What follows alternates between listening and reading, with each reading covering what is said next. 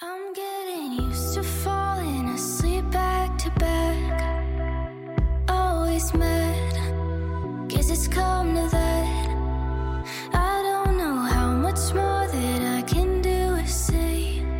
各位同学，大家早上好，我是瑶老师，欢迎来到今天这一期的英语口语每日养成。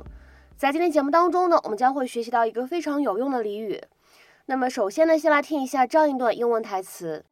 Well, there's there's medication, but why don't we cross that bridge if we come to it? Well, there's there's medication, but why don't we cross that bridge if we come to it? 确实有一些药物治疗的方案，但是为什么不等问题出现了再说呢？Well, there's there's medication, but why don't we cross that bridge if we come to it? Well, there's there's medication, but why don't we cross that bridge if we come to it? Well, there's there's medication, but why don't we cross that bridge if we come to it? 在整段话当中呢，我们需要注意一下这样的几处发音技巧。首先呢，第一点，当这个 but 和 why 出现在一起，我们说这个 but 末尾这个 t，它的这样一个发音的现象呢就不明显了。那么同样的道理，当这个 don't 和 we 出现在一起，大家也会觉得 don't 末尾那个 t 不太清晰，对吧？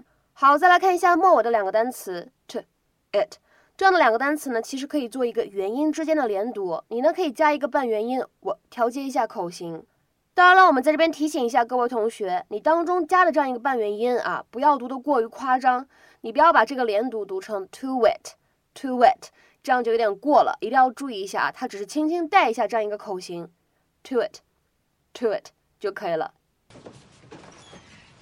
Well, Luke's a terrific kid. Uh, I have a few thoughts, but honestly, I don't see anything that's cause for alarm. Awesome. Thanks so much for your time. We, we would love to hear your thoughts. Well, he's a bright and curious boy, but he, he gets distracted. I see it all the time with above average kids. Phil, honey, I want you to hear this.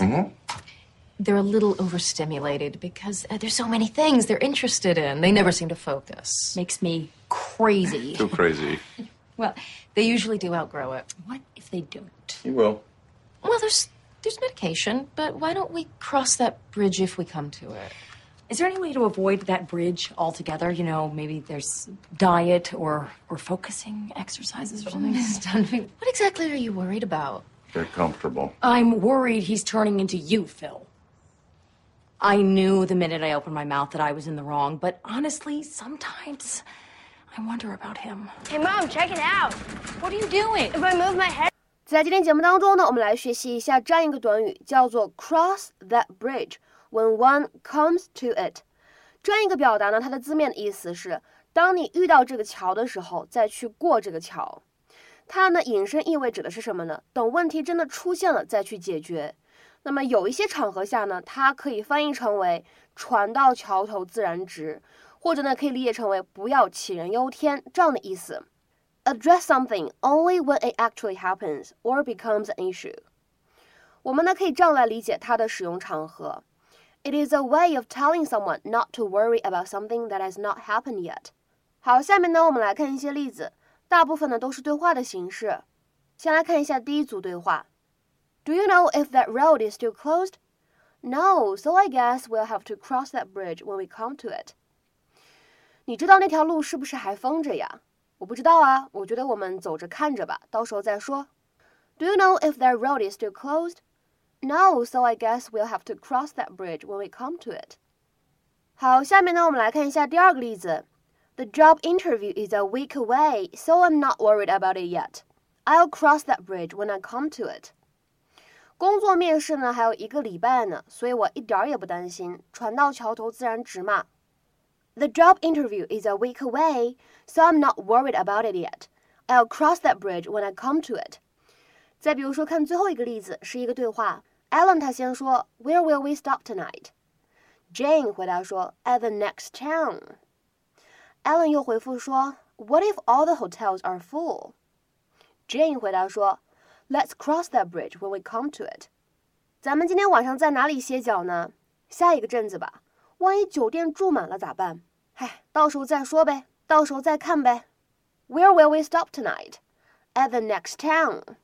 What if all the hotels are full? Let's cross that bridge when we come to it.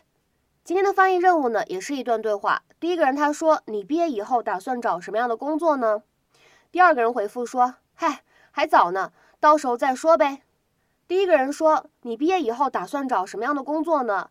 第二个人回复说：“嗨，还早呢，到时候再说呗。” OK，那么这样一段对话应该如何使用我们今天讲过的这样一个俚语来造句呢？期待各位同学的踊跃发言。我们今天节目呢就先讲到这里，拜拜。